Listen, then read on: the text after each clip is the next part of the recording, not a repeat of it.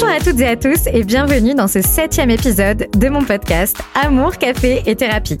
J'espère que vous allez bien en ce mercredi.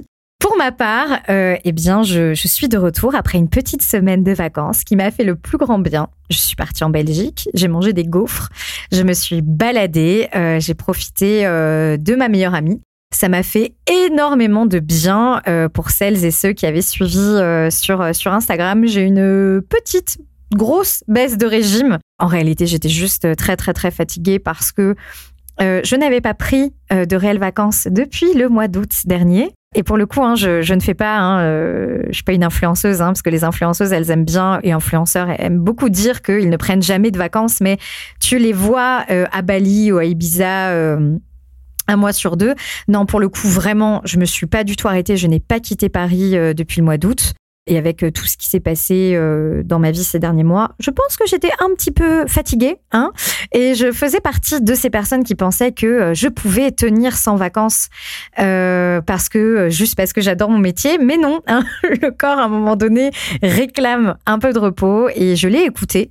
Donc merci infiniment pour tous les messages que j'ai reçus qui m'ont euh, euh, littéralement euh, réchauffé le cœur et qui m'ont fait beaucoup beaucoup de bien parce que c'est vrai que j'étais euh, euh, ouais vraiment j'étais très très très très très fatiguée physiquement et psychologiquement. Donc, merci à toutes les personnes qui ont pris le temps de m'envoyer un message. Ça m'a énormément touchée et vous êtes adorables. Donc, merci encore. Bon, en tout cas, je suis hyper heureuse de vous retrouver après cette petite pause du coup bien méritée. Et j'espère que vous êtes en forme d'ailleurs, parce que aujourd'hui, on va aborder un sacré sujet. Je l'ai bien bossé. Vraiment, je vous promets, je me suis pas moquée de vous. Je, je, je reviens après euh, justement un mercredi d'absence avec un, un outil dont je vais vous parler aujourd'hui. On va dire une sorte de grille d'analyse, euh, donc un outil que vous pourrez réutiliser toute votre vie, qui vous servira euh, à chaque fois que vous en aurez besoin. C'est des choses qui sont très concrètes, hein, vraiment, et que vous pouvez appliquer dès maintenant. Donc voilà, je vous préviens par avance, il est assez dense et assez riche euh, cet épisode. Donc euh, posez-vous, prenez des notes si vous avez besoin. Réécoutez-le autant de fois que vous en aurez besoin aussi. Dans tous les cas, c'est quelque chose que même moi j'utilise dans ma vie privée. Euh, c'est quelque chose que j'aborde aussi en consultation quand c'est nécessaire.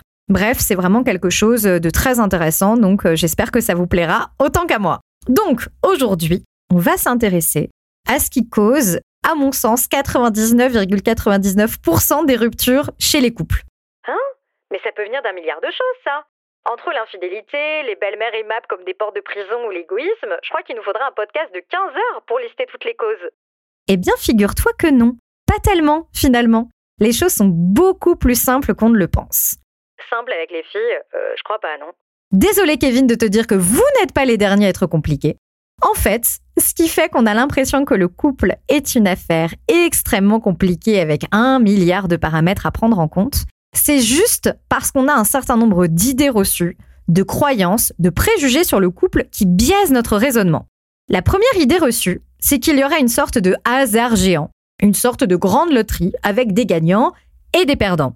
Pour beaucoup de personnes, le couple dépend du facteur chance. On aurait donc besoin d'un alignement parfait des planètes, une excellente compatibilité des signes astro. Alors, je me moque pas, hein, moi aussi je regarde. D'ailleurs, c'est comme ça que j'ai découvert que le Capricorne ne matchait absolument pas avec le Verseau. D'ailleurs, je sais pas qui match avec les Verseaux, hein, c'est vraiment le signe de l'angoisse chez les mecs. Le sacré combo, ça serait que le mec soit Verseau et qu'il s'appelle Kevin. Alors là, c'est vraiment l'angoisse. bon, pardon, je m'égare. Dans tous les cas, on pense qu'il nous faudrait simplement une bonne étoile qui brille bien bien fort au-dessus de notre tête. Donc on aurait le clan des chanceux, à qui tout réussit, et le clan des malchanceux, qui eux, ben, euh, réactivent leur abonnement Tinder chaque année. La deuxième idée reçue, c'est que pour beaucoup, le couple est censé être facile. Alors, bon, qu'on soit clair, si ton couple a des airs de Squid Game slash Hunger Games et que les assiettes volent dans l'appartement tous les deux jours, là en effet, il vaut mieux arrêter les frais. Mais encore une fois, cette idée euh, du couple qui est censé être facile, euh, ça correspond plus à un fantasme qu'à une réalité. Et je te le dis tous les mercredis, mais le couple n'est pas censé être facile. Le couple, il est là pour nous faire progresser et pour nous faire évoluer. Et l'évolution, ça ne se fait pas toujours sans douleur, malheureusement. Le couple nous met toujours face, à un moment donné, à nos démons intérieurs, à nos blessures non réglées, à ce qu'on aimerait cacher et oublier. Et c'est pour cette raison qu'il est douloureux par moments. Mais quand les deux membres du couple comprennent qu'ils ne sont pas adversaires, mais qu'au contraire ils sont dans le même bateau et dans la même équipe, la dynamique change complètement et tout paraît beaucoup plus léger. La troisième idée reçue, c'est que tout paraît compliqué. C'est censé être facile, on vient de le dire à l'instant. Donc, si ça ne l'est pas, eh ben c'est forcément compliqué. Souvent, c'est vrai que quand on est en relation, euh, ça nous arrive de nous dire qu'il nous manque quand même un petit mode d'emploi. Comme si tu te retrouvais avec un dressing Ikea à monter entièrement sans notice et avec comme outil simplement un petit couteau pointu. L'angoisse absolue. Souvent, en couple, malheureusement, on n'arrive pas à communiquer correctement, on a l'impression de parler des langages différents, de marcher sur des œufs, de ne pas savoir comment s'y prendre et d'être complètement démuni face à une situation qui nous échappe. Eh bien, je vais te montrer aujourd'hui qu'être en couple, c'est pas si compliqué. Et c'est même très simple, en fait. Aussi simple que la recette des crêpes, tiens. On n'a pas besoin d'un milliard de choses. On a juste besoin de trois ingrédients. Seulement trois? Oui, juste trois. Et crois-moi, si tu respectes le dosage équilibré de ces trois ingrédients, tu ne peux pas rater ton couple. Techniquement, tu peux pas. En fait, on a la recette du 4 quarts, et ben nous aujourd'hui, on invente ensemble la recette du 3 tiers. Elle est inratable, celle-ci, et ça n'a rien de compliqué, c'est à la portée de tous, je te le garantis. Mais alors, quels sont ces fameux ingrédients? Roulement de tambour, le suspense est à son comble. Les trois ingrédients sont la passion, l'intimité, l'engagement. Je le répète parce que c'est hyper important, la passion, l'intimité et l'engagement. C'est ce que je vais appeler avec toi le triangle d'or. À côté, la pyramide de Maslow, elle est vraiment surcotée. Alors, avant d'aller plus loin, si tu le peux, bon, si t'es pas euh, concrètement euh, en voiture ou dans une rame de métro bondée, essaye de dessiner ce triangle sur une feuille. Pas besoin de sortir des beaux-arts, hein, on sait tous dessiner un triangle, même pour moi qui sais pas dessiner un arbre, c'est encore à ma portée. Donc, tu dessines un petit triangle et tu places les trois points avec ces trois ingrédients. Ça va t'aider à, à, bien les visualiser, si tu veux, et à prendre conscience que quand il manque un ou plusieurs de ces points, eh bien, ça déséquilibre tout le reste. Ce triangle, vraiment, c'est la clé. C'est un repère qui est très très simple, ultra simple, mais pas simpliste pour autant, pour se poser les bonnes questions et pour évaluer une relation, que ce soit la relation de couple que tu vis actuellement, ou bien aussi euh, tes relations passées, une nouvelle rencontre, etc. C'est bon? Tu l'as bien en tête ce triangle? Passion, intimité et engagement.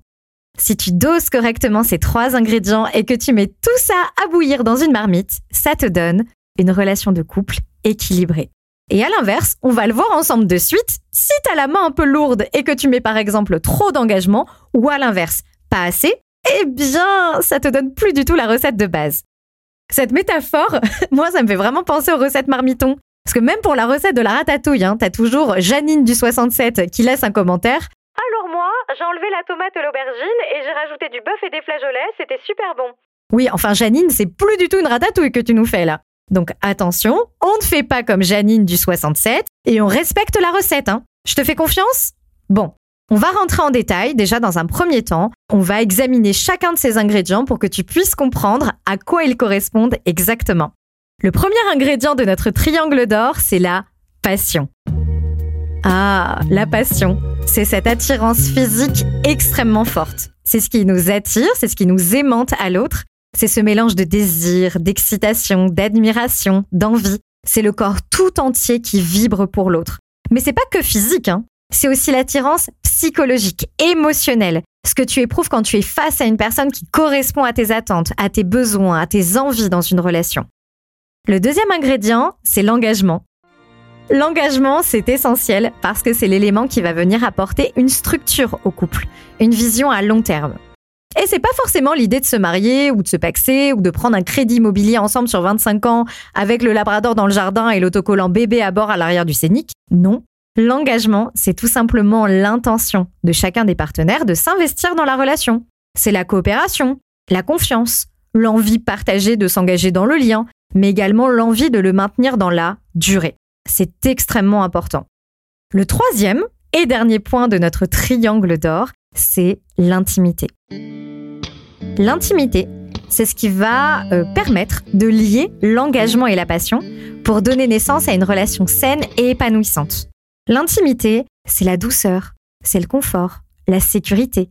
C'est le fait de pouvoir s'exprimer en toute confiance et de pouvoir exprimer ses sentiments, ses besoins, ses rêves, ses doutes, ses peurs, sa sensibilité, sans craindre le jugement et en se sentant pleinement accepté par l'autre. Et c'est aussi en faire autant pour lui. L'intimité, c'est le partage, la compréhension mutuelle. C'est un respect profond et sincère pour l'autre. C'est bon? Tu visualises nos trois points? Bon, si tu as même le temps, tu peux rajouter les petits mots-clés de chaque définition sur ton dessin euh, du triangle pour bien te rappeler le concept de chaque élément. Donc si on respecte le dosage de chacun de ces éléments, théoriquement, on obtient une forme d'amour accompli. Si notre intimité est bonne, qu'on se fait confiance, qu'on a une vision de notre couple à long terme, qu'il y a toujours une attraction physique et émotionnelle entre nous, on est dans de super conditions pour vivre une belle histoire, renforcer notre relation pour traverser les épreuves quand elles se présenteront à nous.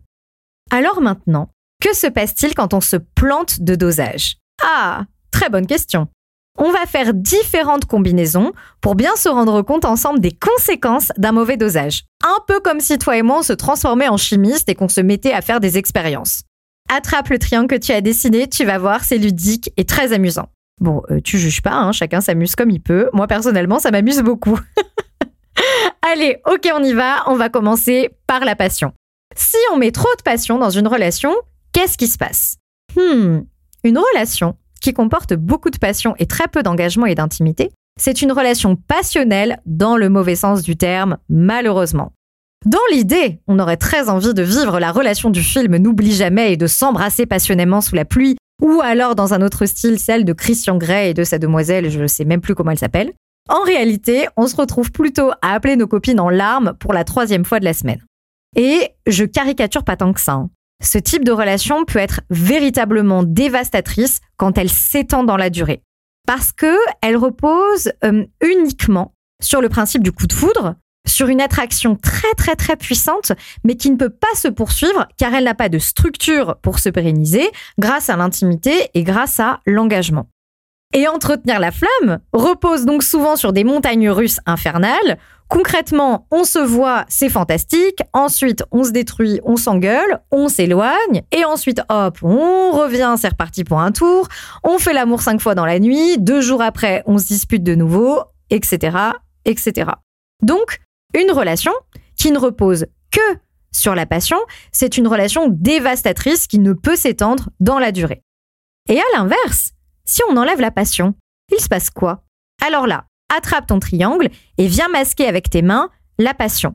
Il nous reste donc les deux autres points, l'intimité et l'engagement. Donc, la relation ne reposerait uniquement a priori que sur ça. Bon, ça va, hein, je vais pas jouer les princes charmants tous les jours non plus, on n'est pas dans un Disney. Oui, alors t'inquiète pas Kevin, ça, on s'en doutait. C'est quand tu vas mettre des paillettes dans ma vie, Kevin? Bah visiblement, c'est pas pour de suite, hein. La passion, au sens où on l'imagine, comme dans les films, n'a pas vocation à durer. Ça, c'est vrai. Non. Quand tu te lèves le matin au bout de 5 ans de relation et que tu retrouves Titouan en slip, posé à côté de la machine à café, les cheveux en bataille avec une haleine de poney, en train de manger la dernière part de gâteau. Ah mince, euh, t'en voulais? Non, tu n'as pas spécialement envie d'enlever ton pilou et de faire la bagatelle à 7 heures avant d'aller bosser. La passion, c'est un peu plus complexe que ça. La passion, c'est cette attirance, c'est ce désir pour l'autre, cette connexion physique et émotionnelle, cette admiration, j'ai dit admiration, pas fascination, hein, que je porte à l'autre tout au long de ma relation. Et si cet ingrédient disparaît, qu'est-ce qui se passe? Quelles sont les conséquences? Alors, sur le moment, tu peux avoir l'impression de vivre une relation très complice, d'être de vrais meilleurs amis, ce qui est un sentiment plutôt chouette. Hein. Le désir est moins présent, mais vous êtes toujours proches, donc ça va. Seulement, au bout d'un certain temps, que ce soit euh, plusieurs mois ou plusieurs années, l'absence de passion peut entraîner un sentiment de frustration et d'insatisfaction. Si on bifurque vers une relation très amicale, voire même fraternelle dans certains cas, que la sexualité, l'attraction, la connexion sont de moins en moins présentes, tu peux sentir que vous n'êtes plus à la bonne place. Ce qui peut nourrir un sentiment de frustration et d'insatisfaction, un sentiment d'être moins connecté à l'autre, que ce soit émotionnellement ou physiquement, et sentir également que quelque chose manque dans le couple. L'absence de passion peut également entraîner des risques d'infidélité. Alors, attention, petite précision, je ne suis pas en train de justifier l'infidélité. Hein. Je suis en train d'expliquer que l'absence de passion peut entraîner des risques d'infidélité. Nuance. L'infidélité, euh, c'est un sujet qui est tellement sensible aujourd'hui, et on comprend pourquoi. Hein. Mais le petit problème, c'est que si tu t'éloignes du discours un peu classique tel que brûlons tous les infidèles au bûcher, tu te prends des rafales. Euh, je pense que c'est pour cette raison, hein, personnellement, que j'ai toujours pas abordé euh, ce sujet, mais euh, je, tâcherai de, bien bosser cet épisode et de, et de vous le proposer. Parce que vraiment, l'infidélité, c'est un sujet beaucoup plus complexe, hein, qui peut comporter mille et une causes différentes. Mais en tout cas, parmi toutes ces causes, il peut y avoir l'absence de passion, qui peut rendre, on va dire, l'un des, membres du couple plus vulnérable à la tentation de rechercher cette étincelle, euh, ce sentiment de, d'excitation, d'intensité ou de connexion.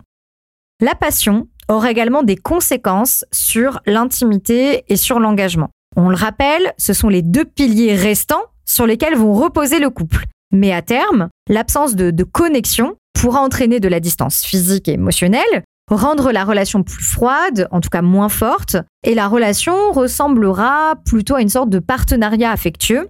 Voilà, on est ensemble, on se connaît par cœur, mais ce qui nous unit, ce qui fait de nous véritablement des amoureux et non des amis, c'est un petit à petit. Mais alors du coup, quelles sont les causes de la disparition de la passion dans une relation? Alors, les causes peuvent être très nombreuses, vraiment très très nombreuses. Et il est important qu'on en parle ensemble parce que je trouve, personnellement, qu'il y a une sorte de fatalité et une attitude assez passive, pour le coup aussi bien chez les hommes que chez les femmes, qui consiste à dire Non mais faut pas rêver, euh, la passion ça dure pas, hein. Et pour le coup, je ne suis pas d'accord du tout. Parce que on se plante de définition et on assimile la passion à une sorte d'amour fou et obsessionnel. Alors, c'est sûr qu'au début, quand tu rencontres Titouan, tu penses à lui chaque seconde. Hein. T'as qu'une envie, c'est de le retrouver et de faire l'amour avec lui du matin au soir. Mais au bout d'un moment, c'est sûr que ce sentiment va baisser. Comment ça, elle pense plus à moi chaque seconde? Et non, Titouan, désolé de te dire que tu ne peux pas être le centre de ses pensées H24. Déjà parce qu'elle voit ta tête très souvent, et parce que sur du long terme, bah, ça serait pas sain et tu serais le premier à te sentir étouffé et à vouloir qu'elle ait d'autres sources de préoccupation que toi. La passion, c'est pas l'amour fou. C'est plutôt une sorte d'aimant qui nous relie l'un à l'autre, autrement dit, euh, une sorte de, d'attraction du corps et de l'esprit. Et du coup, la passion, ça s'entretient et ça demande du travail et du travail en équipe. Et bien sûr qu'on peut la renforcer avec le temps, évidemment. Et du coup, je vais te présenter les causes qui abîment, qui détériorent le plus la passion avec le temps dans un couple. En première position, on a, et je pense que tu t'en doutes, la routine et l'ennui. Le grand classique.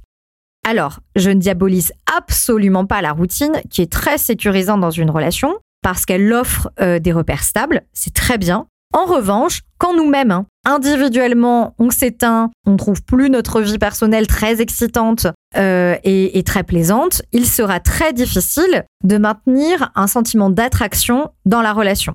Et il y a aussi un autre point important euh, dans euh, cette fameuse routine et ennui, c'est que on a un réflexe souvent qui consiste à, pour éviter le danger et le risque, à concentrer tous nos efforts pour maintenir les choses en l'état. On aime avoir plein de repères, le plus possible même. On aime que les choses bougent le moins possible, sortir le moins possible de notre zone de confort, euh, sans nous rendre compte finalement qu'à terme, cette familiarité nous enlise dans une sorte d'immobilisme qui aura mais vraiment des conséquences dramatiques euh, sur le couple et notamment sur notre désir pour l'autre. Ok, ça c'est un premier point, une première cause qui abîme la passion. Un deuxième point important, qui est euh, malheureusement très fréquent euh, étant donné notre mode de vie, c'est le stress et la fatigue. Aujourd'hui, on a des vies qui sont extrêmement stressantes entre le boulot. Euh, il y a aussi une, frontière, surtout depuis le Covid, entre vie pro et vie perso qui est de moins en moins nette. Donc, ce qui contribue aussi à une grosse fatigue, à un gros stress.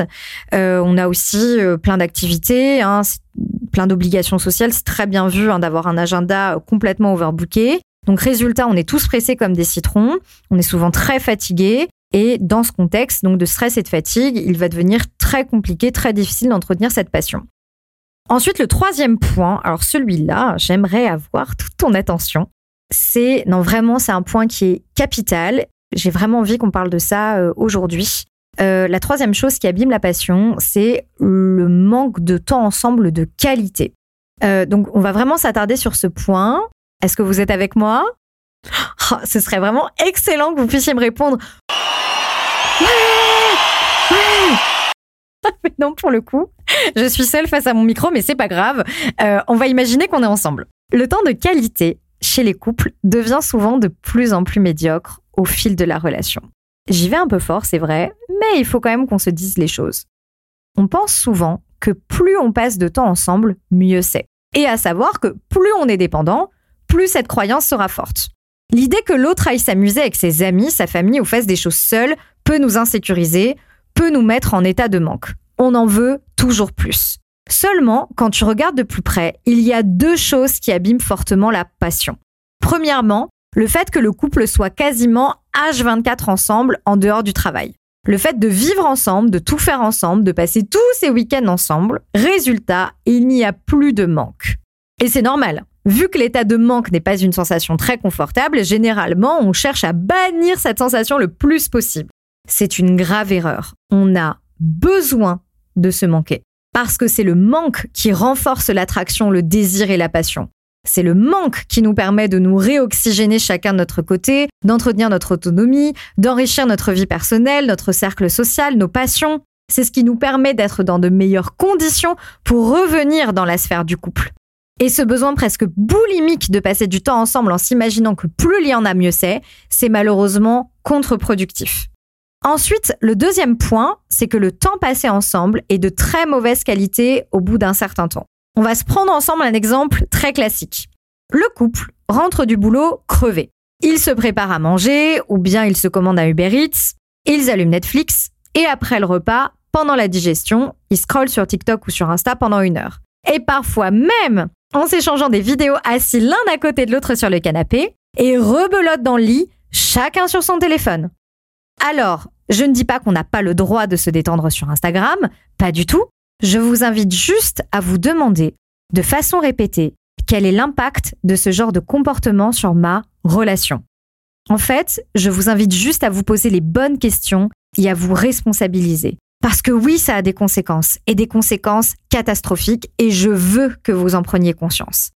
La passion, c'est pas euh, quelque chose de mystérieux, hein. c'est à la portée de tout le monde. C'est pas compliqué c'est juste du lien. Et qu'est-ce qui entretient le lien? Ce sont les actes.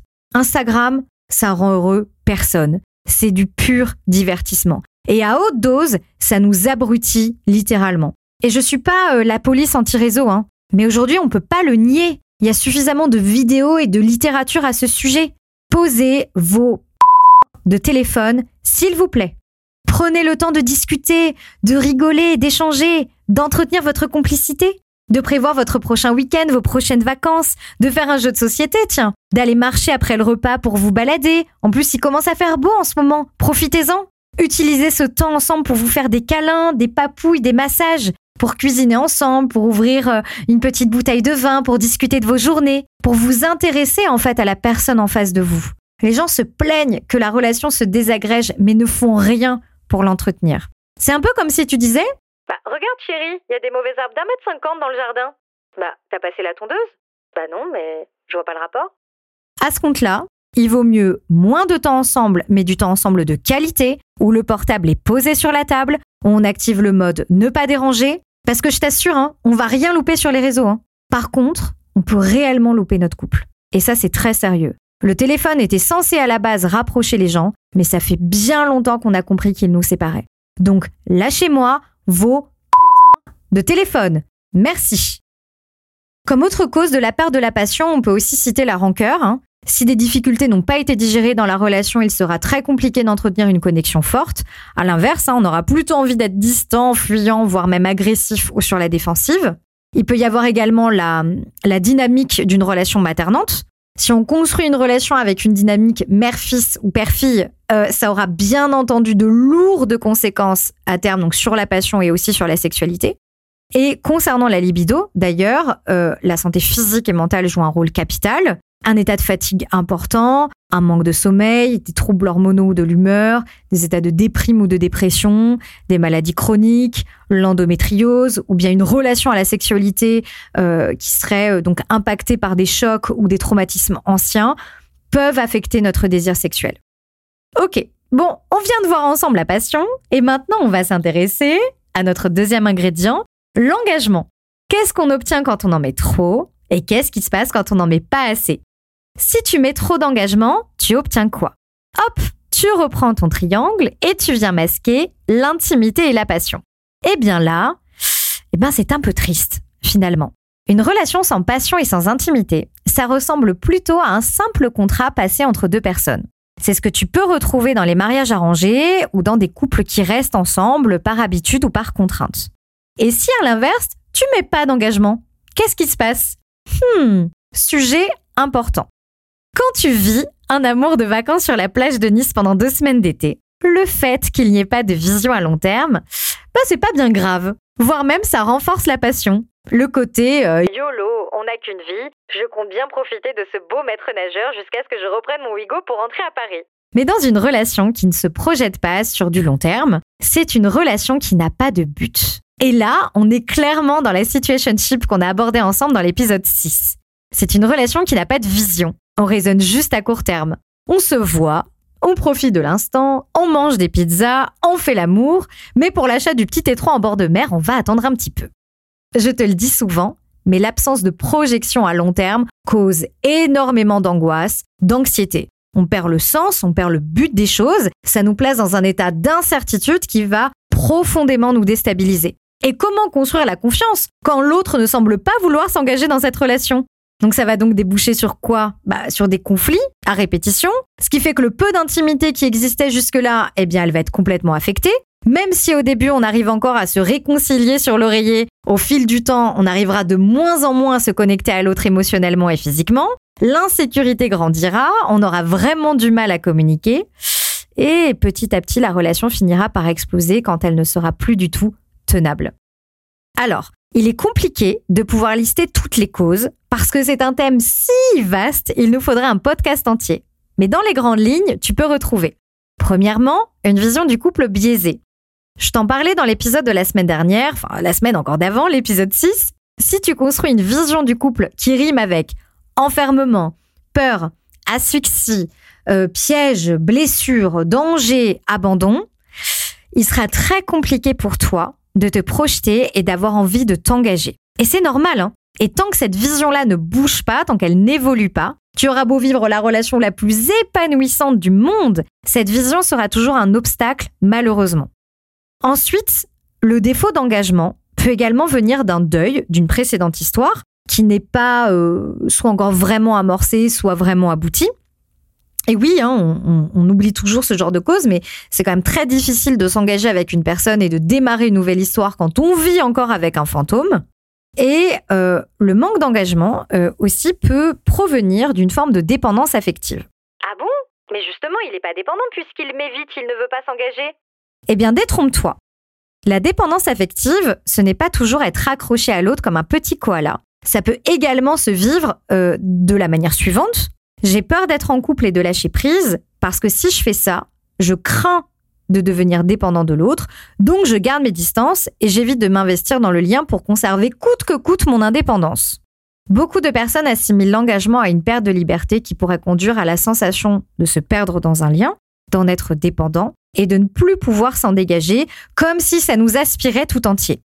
Ce qui conduit, comme je le disais à l'instant, à des mécanismes d'évitement, on dose notre présence, notre implication et surtout, on ne se projette pas trop loin pour garder le contrôle. Hein? Prévoir une place de concert dans un mois? Tu vas pas un peu vite là?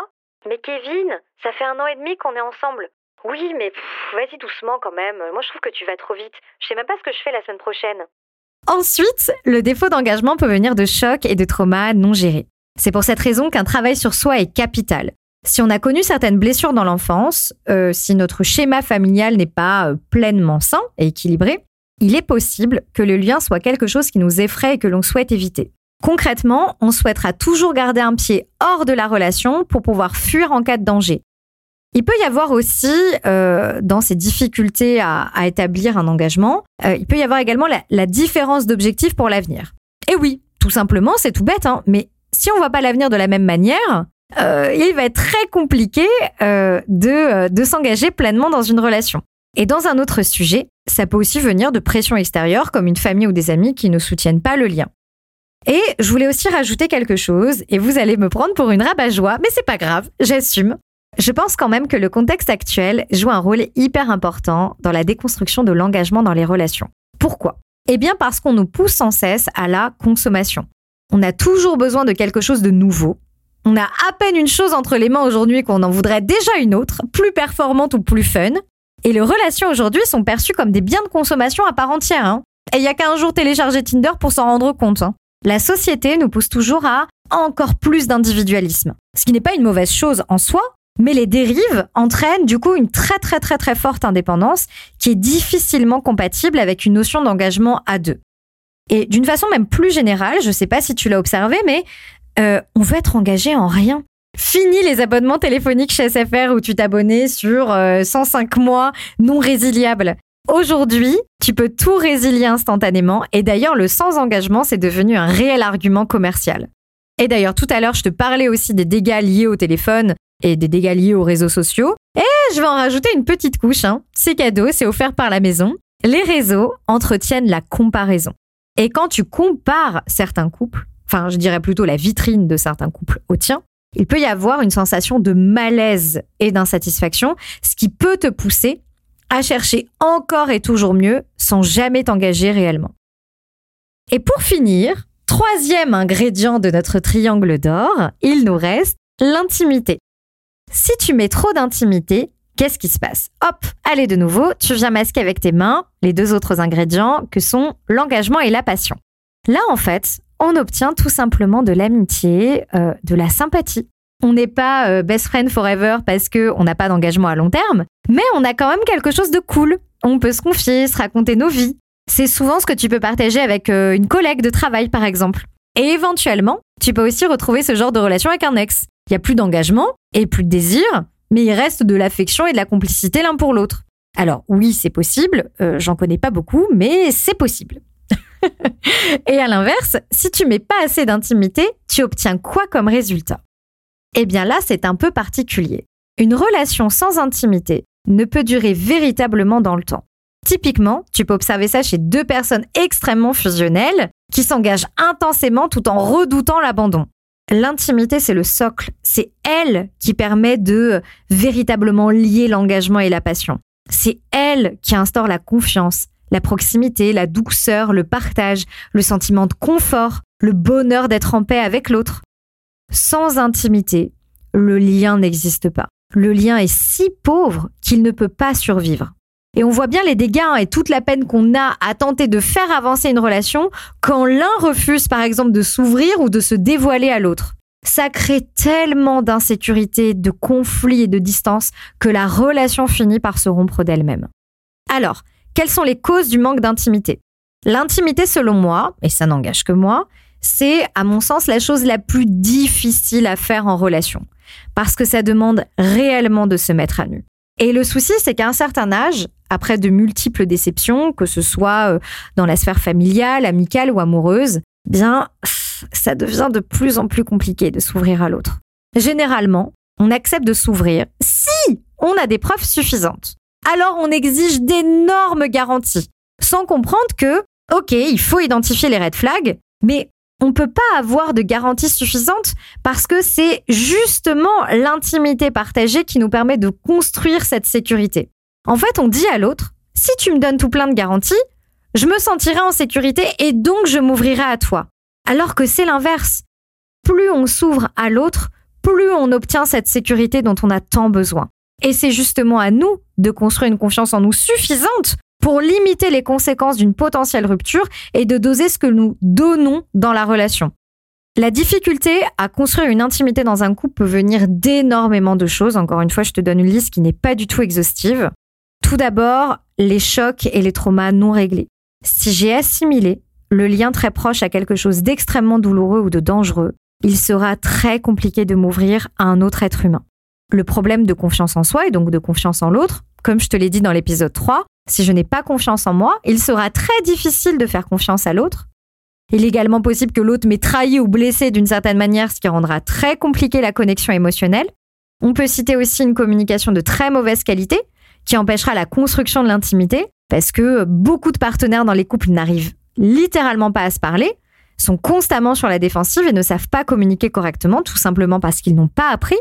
Et on peut aussi citer le sentiment d'insécurité globale dans le lien, qui lui aussi peut freiner la construction de cette intimité dans la relation. Bon alors, on vient de voir ensemble plein de combinaisons possibles dans ce triangle. C'est assez chargé, hein. il y a pas mal d'informations, n'hésite pas à réécouter ce podcast plusieurs fois et à prendre des notes. On a bien vu ensemble que quand l'un des ingrédients est mal dosé, que ce soit en trop ou en moins, ça entraîne mécaniquement des conséquences très importantes sur la relation. On le ressent pas toujours immédiatement, mais avec le temps, on finit par voir quelques petits signaux qui s'accumulent, s'accumulent, s'accumulent jusqu'à ce qu'on ne puisse plus passer à côté. Parce qu'en fait, quand il réfléchit, c'est jamais qu'un problème de belle-mère euh, relou, de chaussettes qui traînent ou de problème de communication. C'est parfois un problème d'intimité dans la relation, ou alors un manque de patience et une irritabilité énorme parce qu'on sent moins d'engagement. Alors à quoi bon se taper la belle-mère à la maison le dimanche? Ou bien un problème de passion qui disparaît drastiquement? Je le répète, le couple c'est difficile. Et je ne dis pas ça pour vous décourager. Au contraire, justement pour ne pas tomber dans le piège du c'est censé être facile. C'est faux. Tout nous met au défi tout le temps. C'est hyper dur de rester engagé parce que ça demande d'être constant, d'être régulier, d'être investi, même quand on est fatigué, même quand on en a marre, même quand on n'a plus envie de voir sa tête. Oui, parce que hein, même si on aime profondément quelqu'un, il y aura des moments où même l'entendre respirer peut être très irritant. Mais c'est normal. c'est dur aussi de construire une intimité, d'exposer ses vulnérabilités sans crainte d'être abandonné, d'être humilié ou d'être rejeté. C'est dur de s'ouvrir à un autre être humain, de faire confiance et de lui laisser une place dans notre vie. Et c'est difficile d'entretenir la passion ou l'attraction parce que ça demande d'être présent, d'être attentif, de faire attention à l'autre alors qu'on est crevé, stressé ou préoccupé. Le couple, ça demande du temps et de l'investissement. Mais si on décide de jouer le jeu, quand on réussit à maintenir l'équilibre de ces trois ingrédients, alors le couple nous réserve une richesse extraordinaire. Et c'est pour ça que je voulais vraiment partager ce petit mémo avec vous, parce qu'il est vraiment simple, ludique et facile à retenir. Trois petits mots, passion, intimité, engagement. Ce petit mémo, il te permet en toutes circonstances de te poser les bonnes questions. Et attention, petite précision, il ne s'agit pas du tout de voir ce triangle d'or comme un idéal culpabilisant ou inatteignable. Le but n'est pas de culpabiliser ou de s'alarmer à chaque fois qu'on en sort. Le but, c'est juste de vous poser certaines questions. C'est tout. Tiens, on est moins proche en ce moment. Pourquoi? Quelles sont les parties du triangle qui sont affectées? Pour quelles raisons? Est-ce que la cause est exceptionnelle? Par exemple, l'autre vient de perdre son job et il traverse un passage à vide un peu compliqué. Ou est-ce que la cause vient d'ailleurs? Qu'est-ce qu'on pourrait faire pour y remédier? Ces trois points, sincèrement, ils pourraient mériter un podcast entier à eux seuls, pour chacun de ces points. C'est des sujets personnellement que je trouve passionnants j'ai essayé de vous donner une analyse euh, assez globale pour vous aider à prendre du recul. Mais si vous souhaitez que je rentre en profondeur sur certains de ces sujets, surtout dites-le moi en commentaire et je bosserai ça avec un immense plaisir. Et euh, dans tous les cas, gardez toujours dans un petit coin de votre tête ou sur un papier incarné, peu importe, ce petit triangle, intimité, engagement, passion. Vraiment, c'est un triangle d'or qui vous aidera pour n'importe quelle relation à vous repérer et à savoir quels sont les leviers à actionner? Parce que quand on y réfléchit, le couple, c'est pas si compliqué. Ça y est, ce septième épisode touche à sa fin. J'espère sincèrement qu'il t'a plu. On se retrouve bien évidemment, comme toujours, pour papoter sur Instagram, Mademoiselle Laura Baldini. N'hésite pas à me laisser une petite étoile sur Spotify ou sur Apple Podcast. Ça m'aide à référencer mon podcast et c'est très précieux pour moi. Je remercie à toutes celles qui m'ont laissé un petit mot, un petit commentaire. Je vous ai également laissé un petit sondage pour celles qui sont sur Spotify. N'hésitez pas à y répondre. Dans tous les cas, on se donne rendez-vous la semaine prochaine pour un nouvel épisode. Merci à tous d'être fidèles au rendez-vous tous les mercredis. Ça me touche énormément. Prenez bien et à mercredi prochain